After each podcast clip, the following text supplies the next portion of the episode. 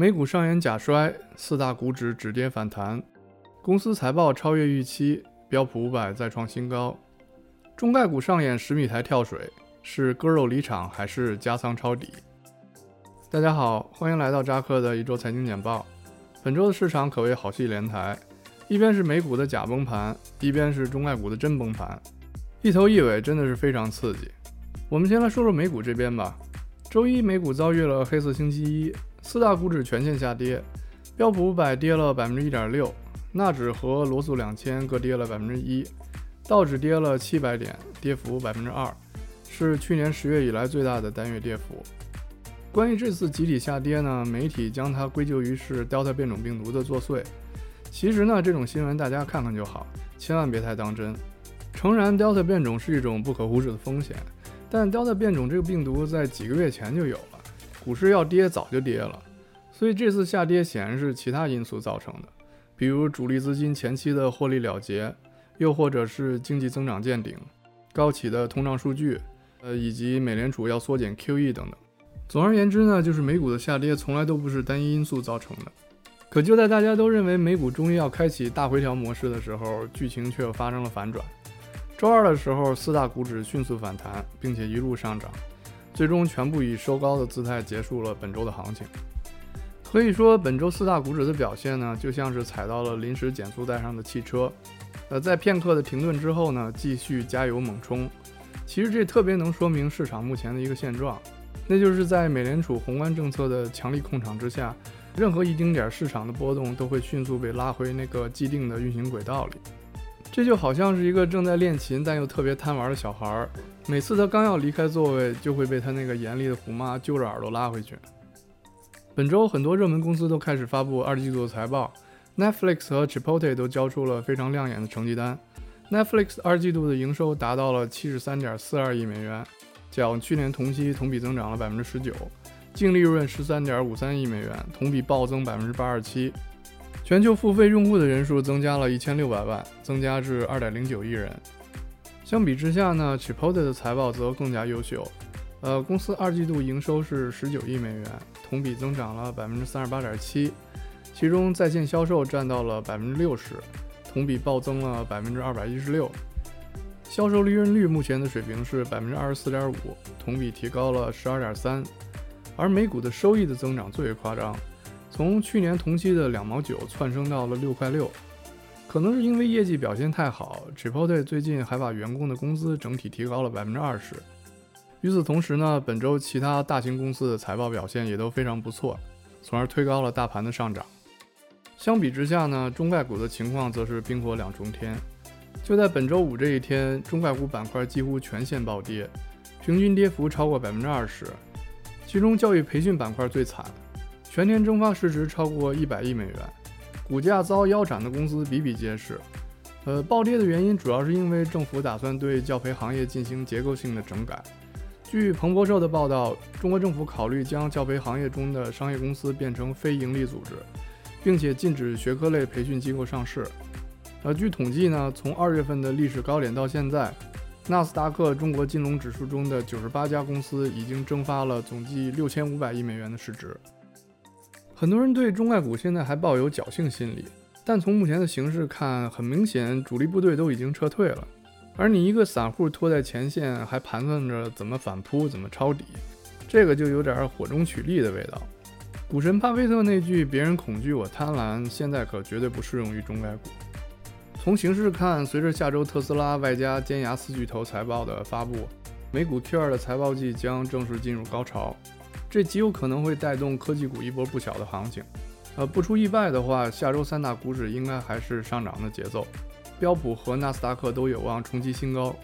相比之下，本周四发布的新增失业金申请人数则比较让人意外，呃，此前专家的分析是三十五万人，但实际人数最终却是四十一点九万，呃，大幅超出了分析师们的预期。从数据看，这些失业人数主要集中在汽车制造领域。主要是因为汽车芯片的短缺导致了汽车厂商产能受限，所以不得已减少了部分员工的数量。失业人数的增长对那些看空美股的朋友可能不是什么好消息，因为美联储最看重的就是就业数据。因此失业人数的增加可能会推迟美联储收紧货币政策的时间，从而继续推高大盘。那么美股的顶到底在哪儿呢？会不会也像中概股一样突然出现闪崩呢？其实这个问题只跟一个因素有关，那就是美元的货币供应量，说白了就是市场的流动性。如果我们看一下过去二十年标普五百除以 M 二的关系，你就会发现它其实基本上是一条水平的直线，说明两者的走势是高度吻合的。换句话说，美股持续多年的上升其实就是流动性增加带来的一个结果。整个美国股市就像是一个蓄水池，资金就是里面的水，股票就是里面的船，水多了自然就水涨船高。所以未来美股能否还会继续上涨？关键就要看美联储是否还能继续增加货币的供应量。当然，很多人都会说这不是显而易见的事儿吗？但是大家可能没有注意到，过去一年美联储把美国的 M2 从十五万亿增加到了二十万亿美元，而在此之前，美联储用了八年的时间才把 M2 从十万亿增长到了十五万亿。也就是说，美国的货币供应量在短短一年的时间内增加了百分之三十，而且现在的通胀率都已经这么高了。美联储还敢扩大印钞速度吗？就像你开家里的水龙头，当你把它开到最大的时候，无论你再怎么转，水流也不会再增加了。只有先把它拧上，然后再开，这个水流才会重新变大。所以，当美联储决定去关这个水龙头的时候，既是美股见顶之时。相反，只要美联储不去碰这个水龙头，那么美股就会一直涨下去。从目前看，美联储主席鲍威尔的任期即将在明年二月份到期，寻求连任的他肯定不想在此刻就收紧流动性。此外，美国的中期选举将在明年举行，在此之前，拜登政府一定不会让股市出什么岔子。考虑到这两个因素，美股在今年年底之前出现大跌的可能性还是非常小的。但是，以目前的货币供应速度和经济恢复情况，美国的通胀率到今年年底有可能会上升到百分之八到百分之九的水平。如果再这么涨下去，就会对经济形成反噬。到了那个时候，美联储就得提前去拧市场的水龙头了。接下来我们再来看一下国债的情况。本周十年期国债收益率在触及一点一九的低点之后，触底反弹来到了百分之一点三，基本上和上周持平。从目前看，十年期国债上涨的势头似乎已经见顶了。由于美联储在逆回购市场上增加了百分之零点零五的利息，这有可能会导致投资机构在近期抛售国债。再加上通胀预期的不断上升，十年国债收益率很可能在八月份迎来反转。短期的目标上看一点五到一点六。一旦美联储决定缩表，中长期也有可能会突破一点八，甚至是百分之二。恐慌指数方面，本周 VIX 再次上演了高台跳水。在周一短暂冲高到二十五之后，迅速回落至十七。现在很多人都喜欢做空 VIX，特别是在它暴涨之后做空，感觉闭着眼睛都能挣钱。但从目前的形势看，如果 VIX 能在短期内突破到二十八，就有可能是上升趋势建立的信号。到那个时候，VIX 的情况可能就完全不一样了。大家还是要充分的准备。接下来我们再来看看黄金。本周金价依然在一千八百美元附近的位置横盘震荡。现在黄金和美债收益率以及美元之间的三角关系非常微妙，短期内比较难判断金价的走势。但从长线看，买入黄金依然是不二的投资选择。所以，如果金价因为国债收益率上升或者美元升值而下跌，每下跌百分之十都将是一个非常好的买入点。上期节目我说了一下黄金和通胀的关系。其实黄金和通胀之间不是一个简单的正比关系。如果我们正处在一个良性通胀的环境里，比如上世纪八十年代中到二零零零年这段时间，美国经济正处于一个高增长和高通胀并存的时代，黄金价格在那整整二十五年中基本上像乌龟一样趴着没动，所以通胀上升未必能带来金价的上涨。只有当低经济增长和高通胀同时发生时，黄金价格才会明显上升。我认为未来十年里，我们都将生活在这么一个低增长和高通胀并存的状态里，所以长期持有黄金是没有任何问题的。OK，我们再来看一下美元，DXY 本周升至九十二点八，未来一个月内有突破的可能，但能否发生还要取决于美联储对于缩减 QE 的态度。如果鲍威尔他老人家还是一如既往的鸽派，那么美元也有可能会下挫。此外，如果爆发债务上限危机，也有可能会打破美元近期上升的势头，导致美元快速贬值。呃，石油方面，油价在本周终于触底反弹了。WTI 九月每桶的期货价格现在回升到了七十二美元，呃，布伦特是七十四美元。